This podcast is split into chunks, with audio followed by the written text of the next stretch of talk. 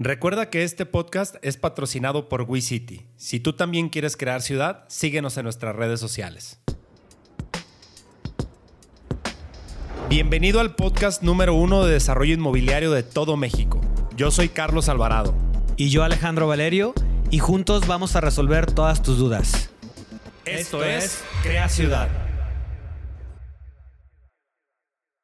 Hola, ¿cómo están todos? Bienvenidos a un nuevo capítulo de su podcast inmobiliario preferido, Crea Ciudad. De este lado los saluda Carlos Alvarado. Por acá su amigo Alejandro Valerio. Y bueno, pues continuamos con esta saga de capítulos en donde tenemos grandes invitados de diferentes eh, rubros, de diferentes disciplinas, para poder enriquecer justamente esta parte del desarrollo inmobiliario. Alex, ¿cómo te encuentras? saludarte. Excelente, feliz también de tener hoy a este gran invitado con nosotros. Bueno, y pues hoy no es la excepción, la verdad que contento, tenemos a alguien que, que es como de casa. El día de hoy tenemos a nuestro CFO, a quien lidera las finanzas dentro de nuestra desarrolladora, dentro de todos los proyectos que desarrollamos. Y si hemos tenido éxito en los desarrollos, es justamente por la visión que él tiene en la parte financiera.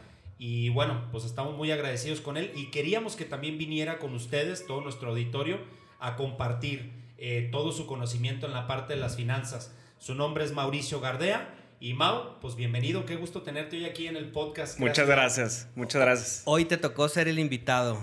Sí. Perfecto, ¿no? Encantado. Buenísimo, buenísimo. Bienvenido, Mau. Pues vamos a platicar y vamos entrando de lleno al tema justamente de las finanzas, ¿no? Un mundo, este, para mí muy apasionante, que siempre, eh, pues es como lo que más eh, me reta en la parte de los proyectos inmobiliarios, ¿no? Seguramente podremos hablar de estructuración de capital, de fuentes de financiamiento, de qué, cómo retribuir eh, económicamente y financieramente a todos los grupos de interés o stakeholders que tenemos, eh, cómo estructurar el capital para los desarrollos, eh, dos palancas que cuidamos mucho como la liquidez, como la rentabilidad, cuánto buscamos en un desarrollo de margen bruto, de rentabilidad, cuándo sí es buen negocio, qué nos puede afectar, qué nos puede beneficiar, muchas cosas. ¿no? Sí, sí, sí. Seguramente nos hará falta tiempo, pero pues trataremos de ser lo más acertados posibles en el tema de las preguntas que te hagamos para que nuestro auditorio pues se lleve un gran beneficio de Claro, que podamos transmitir algo que les pueda servir y que si están empezando en el mundo inmobiliario, desde rentar, desde comprar, construir, cualquiera de todas las fases que tiene la industria, pues que se puedan llevar algo. Sí, totalmente de acuerdo. Sé, sé, que tienes grandes bases, Mau, en, en, la parte, no solo en el tema inmobiliario, sino también en el tema de las finanzas corporativas y en muchas industrias, pero además un gran conocimiento en el tema de las finanzas personales, ¿no? Y también quizá por ahí pudiéramos ahondar también en la parte de qué es una buena inversión, hablando ya en temas personales, eh, qué podríamos buscar y bueno, muchos temas. Pero antes de eso me gustaría que nos platicaras quién es Mau, Gardea, ¿no? ¿Quién, es? Este, ¿Qué hace? Eh, un poco de su experiencia y, pues para que la gente te, conozca, eh, por lo menos con esta, con esta breve descripción que nos des. Perfecto, claro. Pues primero diría que soy un apasionado de las finanzas. Eh, estudié finanzas, llevo 10 años más o menos dedicándome como consultor en temas financieros, entonces tengo una experiencia desde muchas industrias, desde muchos puntos de vista que al final se trasladan en, nuevas formas de pensar, ¿no? Que lo que aplico en una industria puede beneficiarse o tropicalizarse en otra y eso, eso da resultados muy buenos. También soy emprendedor, tengo dos empresas, entonces probablemente lo que no nada más es ese conocimiento académico, sino es realmente un conocimiento práctico de trancazos que ya me he estado dando, de haber emprendido por mucho tiempo, este, y aparte, pues la experiencia de la consultoría, ¿no? Entonces, eh, eso ha dado bases a que lo que ahorita les podamos compartir sea, sea algo confiable y que no vayamos a caer en riesgo patrimonial o en riesgo, que obviamente son, son consejos, no son recomendaciones y es nuestros puntos de vista, ¿no? Sí, cabe señalar, Mau, que en este camino que hemos recorrido contigo, en este año y cachito, casi dos años, eh, que tenemos trabajando contigo, em, ha habido gran avance ¿no? en la parte de nuestros proyectos, en la parte de los desarrollos, desde el tema de la estructuración del capital, el tema del cálculo de costos financieros, de fuentes de financiamiento, de la parte incluso de finanzas corporativas, en la parte de emisión de estados financieros, análisis, un grado de profesionalización. Eh, si yo a ti te preguntara a nivel general de empresa, o si quieres especificarlo en el tema inmobiliario, te platico que gran parte de nuestros escuchas son o neodesarrolladores que están haciendo sus pininos en desarrollo inmobiliario o eh, algunos que ya eh, son un poco más experimentados, ¿no? Eh, ¿Cuál sería el primer enfoque al llegar a una empresa o llegar a una empresa de desarrollo inmobiliario? ¿Qué es lo primero que hace un CFO, un financiero? ¿Qué es lo primero que empieza a estructurar? Ok. es, es muy interesante porque hay dos cosas, que una es el proyecto y otra es la empresa. Correcto. Entonces, desde ahí podríamos partir a que la empresa debe ser negocio por sí misma, aunada a todos los proyectos que le rodean, ¿no? Pueden ser proyectos propios o pueden ser proyectos en los que tenga un cierto grado de participación. Eh, diría que veamos un estado de resultados, que es lo más básico. Vamos viéndolo por, primero por la unidad del negocio, la empresa. La empresa. ¿Cuánto deja, cuánto gasta, cuántos costos trae? Y luego el mismo estado de resultados, pero ahora en el proyecto. Ok. Eh, si nos fuéramos un poquito al tema del proyecto, antes de cualquier eh, lanzar cualquier peso a tierra, cualquier peso a un ladrillo, habría que hacer esa proforma que ustedes conocen muy bien, que es pues bajar los números, ¿no? Aterrizar cuánto podríamos esperar de ventas, cuál sería la colocación de las unidades conforme el tiempo, cómo serían los costos, cómo se comportarían cada una de las partidas, el soft cost, el hard cost, cómo se iría siendo los flujos del dinero.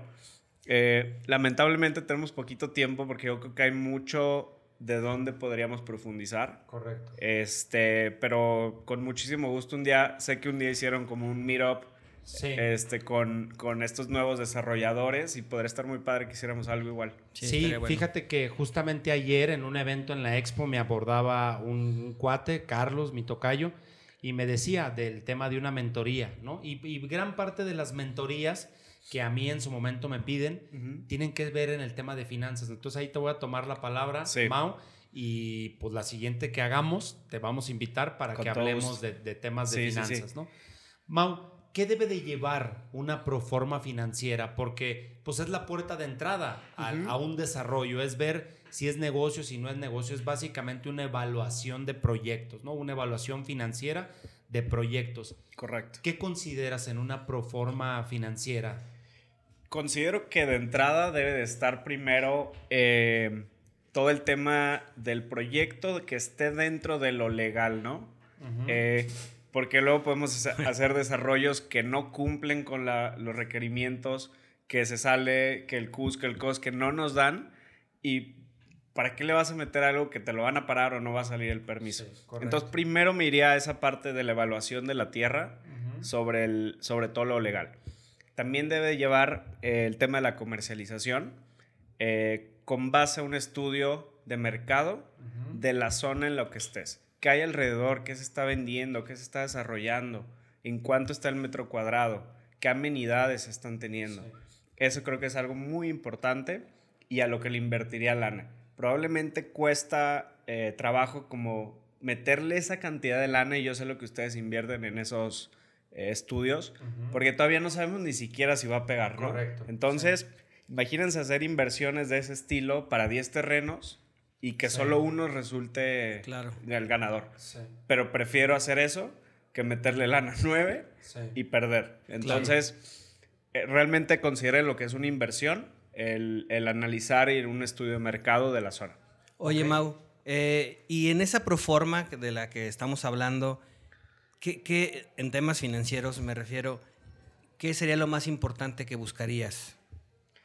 Em, Cuando ya estás haciendo el análisis, revisas todo, ¿no? Ya pasamos el tema del terreno, el tema de las ventas, perfecto. Ahora que ya tenemos como este plan de negocio, ya. ¿qué es lo que estás buscando? ¿Cuál es tu cartita al niño Dios? ¿Qué, qué le pediría, qué proforma, ver? Proforma, eh, partamos de que es un estado de resultados del proyecto. Estamos evaluándolo, cuánto nos va, cuánto vamos a vender, cuánto nos cuesta y cuáles son los gastos que traemos. Eh, ¿Qué estaría buscando? Que estaría buscando que la necesidad de capital fuera baja. Y que si, y si no es baja, buscaría que las fuentes de financiamiento estuvieran una estructura un tanto en preventas, un tanto en un crédito puente y que la estructura del capital que yo tengo que meter sea lo menor posible. Ok. Entonces, esa es una. Eh, buscaría una, un margen de utilidad. Ahorita sí la, la, industria está muy cambiante, estamos viendo el, elevados los costos, etcétera pero yo creo que entre un 15 y un 30% debe de estar un margen eh, de un desarrollo. Y, y, más cuando haces un desarrollo chiquito, que es una forma más artesanal, 3, 4 depas, tus, tus utilidades pueden ser mayores. ya cuando tienes un desarrollo que el permiso y todo va a tardar 5 años, ya estás ya son márgenes menores, pero también estás hablando de un monto muchísimo mayor, muchos millones. Para que le quede claro a, nuestro público, 15 a 30% de margen. De margen. es la utilidad dividida entre las ventas. entre las ventas, ¿correcto? Ok, nada más para que Correcto. Para que para que ahí quede entre el 15 y el 30% y reiterar eh, tener una necesidad de capital, de capital semilla, es decir, de la que pones de tu bolsa o de bolsa de socios eh, muy pequeña para poderte apalancar de otras fuentes de financiamiento que te cuesten eh, menos, menor. menos cantidad. La deuda, aquí es algo importante porque normalmente tendemos a siempre invitar al compadre, al amigo, haces a tu grupito de la familia, le dices, pues vamos a desarrollar esto y vámonos con el 15, el 10% cada uno y somos 10. La deuda siempre es más barata que el equity. Entonces, eh, yo me he topado negocios donde, oye, pues compárteme el 50 y yo pongo el dinero. No, hombre, yo el dinero lo consigo al 1. Sí. ¿Por voy a ceder un gran parte del pastel? Sí, claro, digamos, caro, anualmente a 24, ¿no? Y, te, y tú quieres el 50. Exacto. O sea, Entonces, no, dan los números. Eh, sin embargo, pues aventarte una deuda implica poner skin in the game, que también, pues tal vez si es tu primer desarrollo, nadie te va a confiar o va a ser más difícil levantarla. No digo que esté mal, pero en cuanto puedan, vayan deshaciéndose de, pues, más socios y cambien una estructura de deuda. Sí, fíjate, Mau, que les platico yo mucho eh, que nuestro primer desarrollo, nuestros primeros desarrollos, tuvimos socios, tuvimos eh, eh, gente que trajimos a la mesa que le metió equity, que le metió capital propio. Y obviamente, pues ellos eran los dueños del desarrollo y eran los que se llevaban todo y nosotros jugábamos prácticamente de desarrollador y por un porcentaje de las utilidades, pero nos salía muy caro. El típico ejemplo de que nuestro primer proyecto que hicimos fue en Bucerías Nayarit, 30 millones de costo, 30 costo total, 38 millones de ingreso total, 8, por así decirlo, de utilidad. Que obviamente si tú divides los 8 entre los 38, pues es aproximadamente un margen abajito del 20%, ¿no?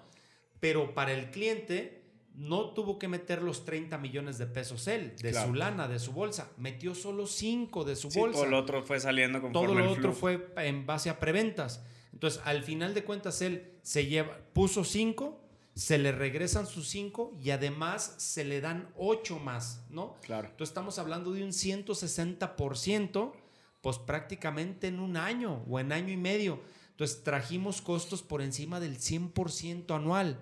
Si nosotros hubiéramos conseguido esa lana con un préstamo, un crédito, pues nos hubiera salido en ese entonces, 2017, 2018, a un 15%, ¿no? Entonces ahí dejamos ir mucha lana, pero era nuestro primer desarrollo. Entonces no había bancos de alguna manera, instituciones financieras o, algo que, Todavía ni tienes la empresa como tal formada, no tienes el grupo, no tienes etcétera. Sí, pero el, punto aquí importante es que sí, el primero, el segundo, el tercero, te lo puedas aventar con esos socios, pero que sí tiendas a que tu estructura de capital vaya hacia deuda, vaya hacia el apalancamiento externo, porque siempre va a ser más barato que equity. Oye, Mau, pregunta, y esta es pregunta mía, aprovecho aquí mentoría en vivo.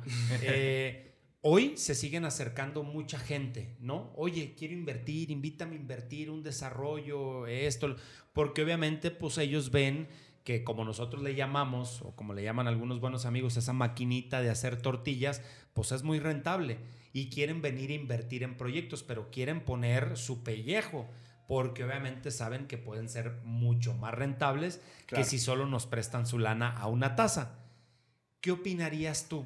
Ya cuando un desarrollador trae 6, 7 desarrollos terminados, trae otros 6, 7 en, en tubería, en pipeline, ¿Cómo, ¿Cómo, poder capitalizar esos recursos a través de deuda que quizá para esos inversionistas muy sofisticados pues no les es tan rentable, ¿no? El que tú les pagues un 14, un 18, un 20% anual, sino ellos quieren ir pues por las utilidades. Sí, el problema es que cuando dos gigantes se chocan y, y coinciden en ese momento, los dos quieren el skin in the game y los dos entienden del funcionamiento del negocio y del dinero.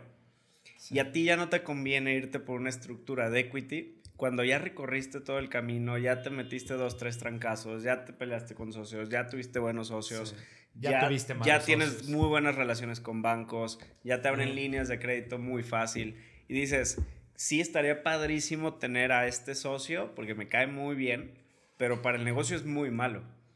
Aquí, ¿qué disclaimer pondría? ¿qué más puedes aportar que no sea dinero? Si me estás aportando algo fuera de lo que pueda comprar con el dinero, creo que sería una mala decisión en términos de negocio. Pueden haber compromisos morales, pueden haber compromisos de otro estilo e intercambiar incluso negocios y por lo que se valdría, pero así a simples palabras y sin meternos como un poquito más al fondo, es tú ya tienes toda la capacidad de conseguir ese dinero muy barato por lo que no necesitarías un socio que aparte te va a meter en problemas de administración, de reporteo. Quiere tener voz y voto. Pierdes flexibilidad, este, etcétera, etcétera. Sí, totalmente de acuerdo. ¿Qué opinas, Mau? También ha llegado mucha gente a nosotros así, donde justamente ahorita acabo de salir de una junta así, donde te dicen, oye, yo tengo el terreno y yo pongo la lana. Lo que se ocupe, yo pongo toda la lana juega nada más de desarrollador y ve por un fee de desarrollador y vamos por un eh, porcentaje de utilidad. ¿Qué opinas de ese, de ese modelo de negocio? Creo que sí es bueno mientras toda tu capacidad operativa puedas tener tal vez algo en ocioso y crezca tal vez una nueva unidad de negocio como desarrollos externos. Si toda tu capacidad operativa está ocupada, está al full, traes siete oportunidades en puerta. Distraerte por un pedacito de un equity de otro proyecto que no sabes quiénes son, que no sabes si lo van a ejecutar bien, que no sabes si están a la mitad del camino, etcétera, etcétera, etcétera. Y descuidas tu core business, okay. ahí diría que no. Si ya estás consolidado y tienes operaciones que puedan soportar que nazca nueva unidad de negocios que sea únicamente desarrollador, lo valdría la pena. Ok, perfecto. Sí. Alex, ¿alguna otra pregunta aquí para el buen Mau? No, pues que nos termine de decir, porque no terminó de decirnos ah, qué buscaba en, más que en la proforma, en el negocio, ¿no? o sea, ¿qué estás buscando? ¿El margen? Perfecto. Mira, buscamos el margen, sí, obviamente 15, 20, 30%. Entre más chiquito el desarrollo, más le van a poder sacar, porque es más artesanal el, proyecto. Eh, una TIR, obviamente tenemos que tener en cuenta el tiempo el tiempo en las inversiones es la magia o, lo exponencializa o lo hace nada. Entonces, eh, la TIR es la tasa interna de retorno que sí toma en cuenta el tiempo. Los flujos que yo le tengo que estar metiendo a ese proyecto y en cuánto, tiempo, me lo va a regresar. digo, traigo un proyecto que me va a dejar el 70% de margen. Sí, pero en 70 años. Entonces, ya no era lo mismo. Sí, ya no es lo mismo, claro. O sea, se rieron. Pero se les digo, en un año, ok, a ver, platícame más. La TIR nos puede hablar de eso. Y también muy importante que tendemos a analizar muy bien al principio, hacer esa proforma, hacer... Y, y vemos la TIR y pasa el desarrollo o el, el transcurso del desarrollo y ya no regresamos a estar actualizando qué está pasando. Entonces, también no pierdan de vista el, tener en cuenta que esa proforma pues, se actualiza y se actualiza y se actualiza. Sí, sí, sí se, va, se va monitoreando a lo largo del tiempo. El otro día platicábamos, eh, incluso compartí algo ahí en mis redes, respecto a que normalmente los negocios se, se mm, analizan de manera tradicional en base a números, con todo respeto le llamamos nosotros números de panadero, ¿no? o, o, números rancheros. ¿Por qué? Porque es, ah, 10 de ingresos menos 8 de costos, me quedan 2, es negocio. Y nunca le metemos el factor tiempo.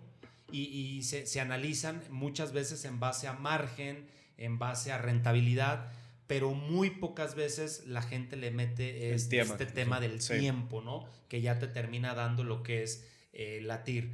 Y, como bien dices, pues creo que es un, un elemento eh, bastante interesante, que siempre lo debemos de ver así. Sí, sí, y el, el, la parte de eh, no meterle el tiempo implica que si ya tienes el dato de, tu, de, tu, de la utilidad o el TIR que te va a dar, lo puedes comparar contra otra inversión, otro vehículo, el cual es el costo de oportunidad y probablemente te das cuenta que no valía la pena echarte esos tres años porque te va a salir una TIR del 9. Cuando tienes una oportunidad al lado del 18, sin mover un dedo. Exacto. O de ponerlo en CETES. No sé ahorita que estén ya casi al 10. Casi al 10. Y sin, sin, preocupaciones, sin, riesgos, sin, nada. ¿no? Claro. Entonces, eh, esa, esa parte es muy importante, es muy interesante que, que todos ustedes que nos escuchan y van a analizar no solo un desarrollo inmobiliario, cualquier negocio. Claro. Eh, lo mencionábamos ayer en una charla que tuvimos, así sea producir agua, así sea una tortillería, así sea un carrito de hot dogs, se analice en temas en base a tiempo, ¿no? Correcto. A mí me gusta primero eh, del diseñar el negocio y luego diseñar, o sea, diseñar los números y luego diseñar el negocio. Ya, ok. Primero... ¿A qué te eh, refieres exactamente, Mau? A que si no hace sentido financieramente, que no hace sentido en, en, el capital que voy a requerir, que no hace sentido con las tasas que hoy hay en el mercado, que el tiempo va a ser muy largo, que la TIR en costo de oportunidad es otro, ni siquiera ya me meto a diseñar el producto y mandar a hacer X y Y cosas. Ok. Oye, Mau, eh, ese, esa proforma al final de cuentas nos va a arrojar, o, o si lo vamos llevando hasta el final del proyecto, pues nos va a arrojar ciertos números o ciertas utilidades en las cuales pues siempre hay que tener una generación de valor, llámese eh, principalmente económica y financiera, ¿no? Para diferentes grupos de interés o stakeholders que lo platicamos. ¿Qué opinas al respecto? Eh, ¿A quiénes consideras? ¿Cómo los consideras? ¿Qué orden de importancia les das eh, a todos estos grupos de interés que participan en un proyecto inmobiliario? Ok, stakeholders, ¿quiénes pueden ser? A ver, vamos enumerándolos para que sepan quiénes serían los que eh, pueden estar involucrados en un desarrollo. Partiría obviamente del desarrollador, que es, nace la idea, nace, ahí, ahí brota. Eh, diría que inversionistas. Ok. Eh, diría instituciones bancarias.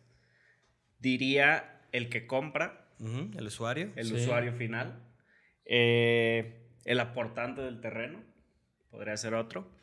Entonces, cada uno tiene intereses diferentes. Me voy a ir de atrás para adelante. El usuario final. El usuario final puede querer para un tema patrimonial, de inversión en plataformas, ahorita con todo el tema fintech, proptech, etc.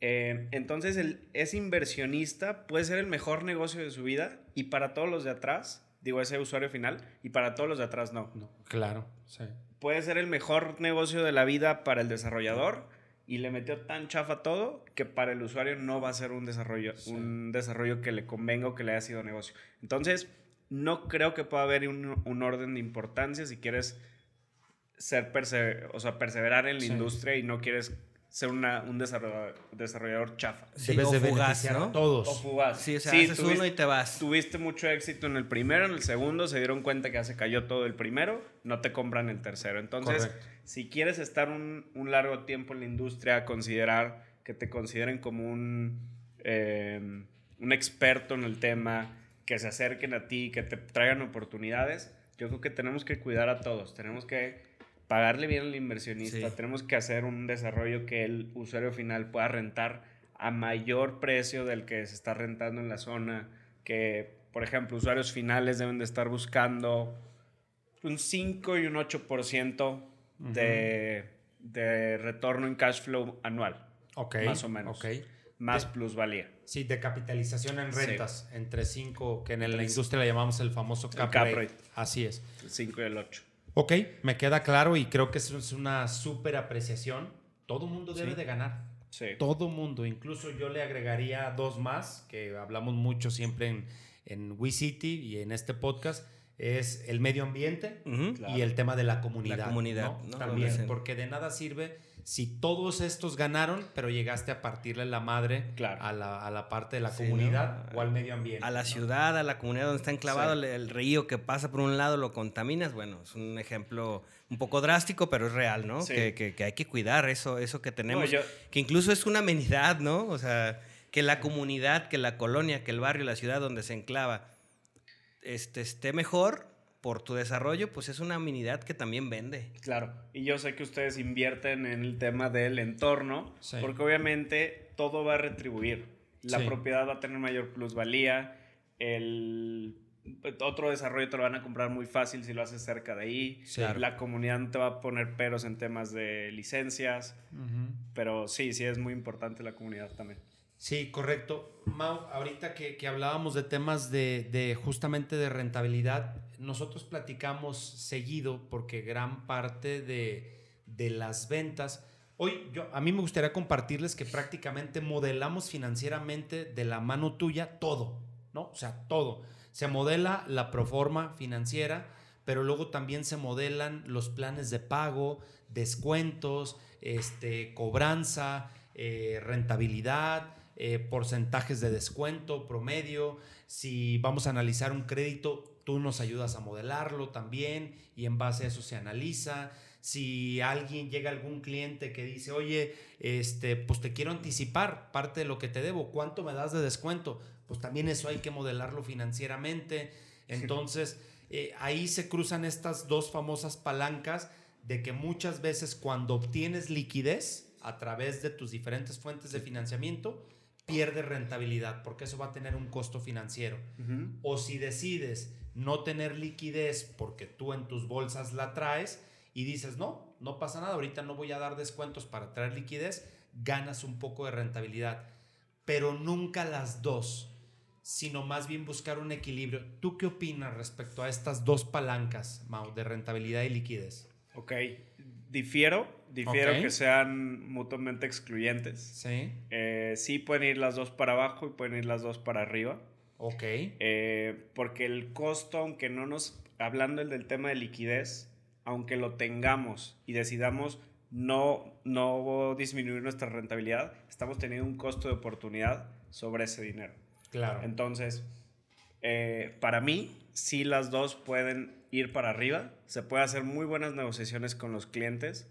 Eh, ahorita la estamos viendo el- en el último Sí, que, sí, que estamos sí, negociando, correcto. este, puede ser muy benéfico para ambas partes y no ni siquiera, pa- o sea, para rentabilidad, para liquidez y para el usuario final.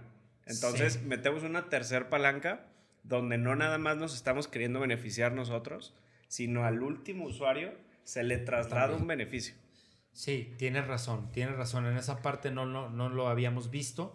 Eh, hoy se está dando que al cierre de uno de nuestros proyectos, mucha gente nos ha ofrecido eh, darnos eh, eh, recurso por anticipado y, y justamente Mau lo modelaba y, y les vamos a dar un beneficio, pero también nosotros nos vamos a beneficiar porque vamos a tener liquidez antes, pero también vamos a tener buena rentabilidad porque nos cuesta Hubiéramos más tenido ese barata recurso esa de otro lana lado. de ellos que írsela a pedir al banco, por Sí. ejemplo. O Entonces, sacarla de equity, ¿no? Sí, sea, o sacarla de equity, ¿no? o de Entonces, equity o de nuestro de banco, de donde sea, Sí. al final esa lana ti- tiene un origen y tiene un costo. Sí, totalmente. Tienes razón, tienes razón. Fíjate que yo, yo mismo incluso no lo, no lo había visto así. Para mí, cuando priorizabas una, sacrificabas la otra. Pero no, tienes razón. Las dos pueden ir hacia arriba y las dos pueden ir De, hacia de- abajo. de hecho, siempre que platicamos con Mao, no me dejarás mentir, al menos cuando estamos aquí en las reuniones eh, internas, de, tanto de revisiones de las unidades de negocio como de los proyectos, pues Mao siempre nos enseña algo nuevo, ¿no? Entonces hoy, hoy, hoy ha sido, la, la verdad es que hay que decirlo, la, la proforma que usábamos nosotros pues era como muy, muy lineal, yo siempre he dicho eso, ¿no? Y a la hora que Mao llegó, este, tenemos pues algo que, que se ha convertido en, en, una, cuestión, una cuestión orgánica, casi, casi, ¿no? Pero, pero que nos da un panorama súper bueno de los proyectos. Es como si dibujáramos planos en 2D y Mao vino a ponerle la tercera dimensión, ¿no? Sí, sí, es sí. El, tiempo, el tiempo, justamente, que, que era algo que, que, considerábamos poco y que con el tiempo el tema del costo financiero y, la, y, y el cálculo justamente de, del costo financiero, intereses, etcétera. Entonces, sí, definitivamente. Sí, porque eh, precisamente eso, o sea, aparte del tiempo, lo que nos ha venido a ayudar mucho Mao es a, a, a calcular esos intereses y estas cosas que, que acabas de decir, ¿no? De, a lo mejor te conviene sí pedirles y darles un descuento porque te cuesta más barato ese dinero que el del banco, que el tuyo, que el que puedes pedir a inversionistas. Entonces, eso sí. te maximiza también las utilidades. Y creo que eso se, solo se logra cuando el equipo directivo tiene esa, a, está abierto a sí. nuevas posibilidades, a nuevas formas de que alguien más se beneficie, no todo es para acá, ¿no? Sí. Sino que haya un desplante de todo el beneficio a la comunidad, al inversionista, al usuario final, a los proveedores, a la constructora, a todos. Sí, correcto, correcto. Tienes, tienes razón, Mau. Eh, se, se, acerca el, final del, capítulo. Eh, yo tengo una pregunta, eh, habrá que, ver, que ver qué, pregunta tiene Alex también ahí para el cierre. Desde tu disciplina, desde tu, eh, a lo que te dedicas, Mau, en el tema financiero, ¿qué ves para el futuro de la industria? ¿no? Sé, sé que te has metido, has estudiado ciertas nuevas tendencias que vienen eh, por tu círculo cercano también y la, y la tendencia que, que tienes en base a la tecnología. ¿Qué ves que viene para el mundo del real estate? ¿Qué ves que viene para el mundo del desarrollo inmobiliario? En la cuestión de la tecnología, fintech, proptech, este, todo esto, eh, o cripto, o web 3.0, ¿qué crees que viene para el mundo inmobiliario? Ok. Eh, bueno, de entrada sí partimos con ese tipo de, le llamaría democratización, uh -huh. democratización de inversiones. Eh, y ahorita con el tema de web 3, se intensifica o puede tomar todavía un entorno más controlado y con mayor seguridad para esos inversionistas, con las DAOs, por ejemplo. Uh -huh. eh, ¿Por qué? Porque si tienes un ticket de 50, 100 mil pesos, es muy difícil tener participación en el mercado cuando pues el departamento va a valer 2 millones, 3 millones, es muy difícil entrar. Entonces, de entrada una, una masificación de que esas inversiones y ese dinero no institucional va a llegar a los desarrolladores, que les va a costar menos sí.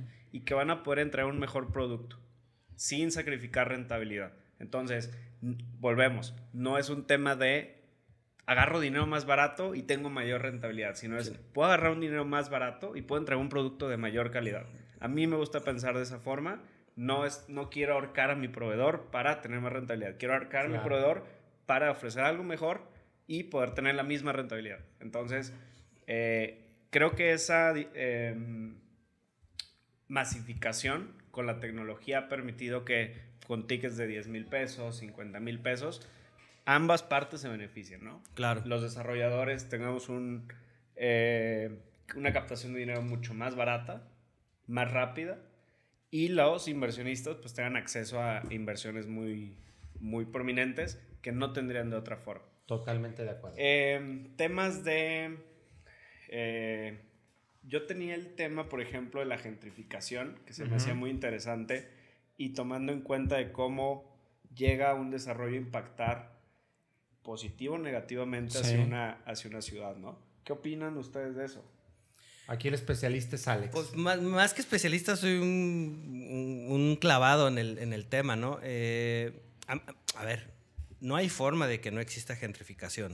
O sea, el hecho de que haya inversión dentro de la ciudad uh -huh. implica de alguna manera gentrificación, ¿no? O sea, si yo mejoro las calles, automáticamente subo el valor, le doy plusvalía a la zona, ¿no? Claro. Entonces, eso, bien entendido, es gentrificación.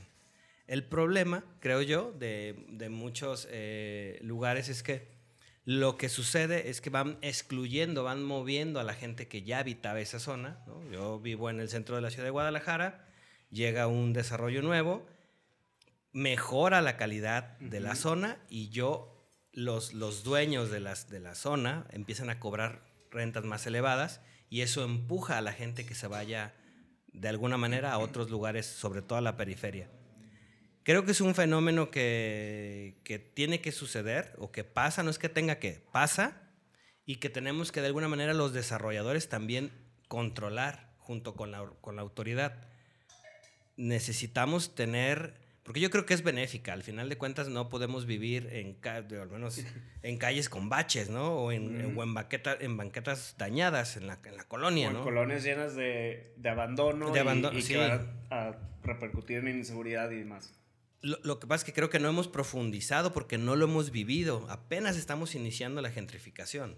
Ha pasado toda la vida, solo que de vivir en las, en las eh, vecindades, hemos pasado a vivir en condominios y ahora en desarrollos verticales, ¿no? Siempre ha pasado, que lo que pasa es que nunca hemos tenido la, la oportunidad ni las ganas, creo yo, en general, de, de, atacarlo.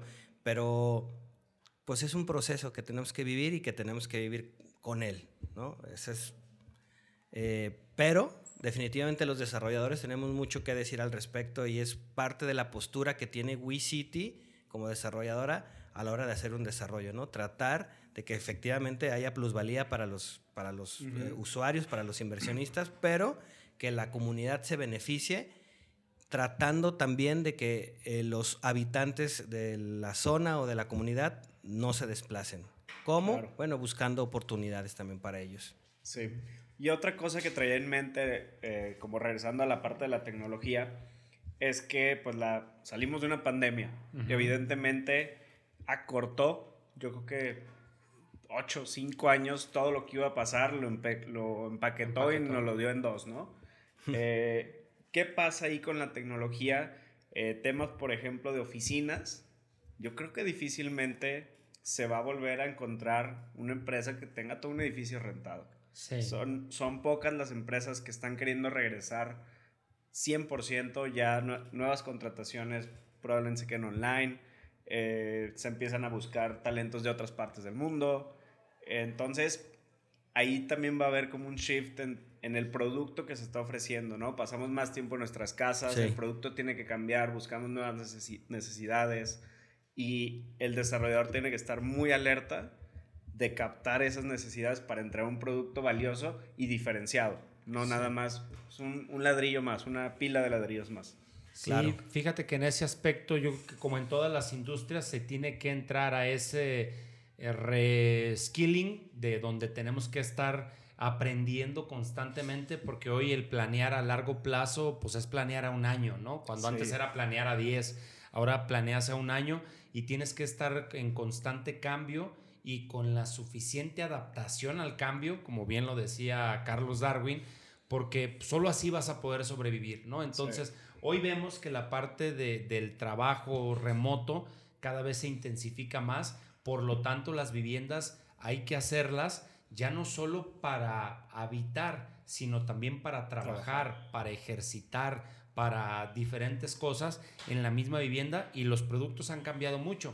Ahorita hay desarrollos que estamos haciendo donde adentro de tu departamento puedes dormir, comer, ejercitarte, este, beber, eh, trabajar y más con mucho de lo que la tecnología ha implementado con los nómadas digitales, ¿no? Que uh -huh. hoy, pues, si tu empresa está abierta al tema del trabajo remoto, pues un día puedes trabajar, un mes puedes trabajar en Sayulita, otro en, Punto del e en Punta del Este, otro en Dinamarca, otro en Holanda, o sea, es, eso ha ido cambiando también el, el, tema y los usos y costumbres dentro de la vivienda.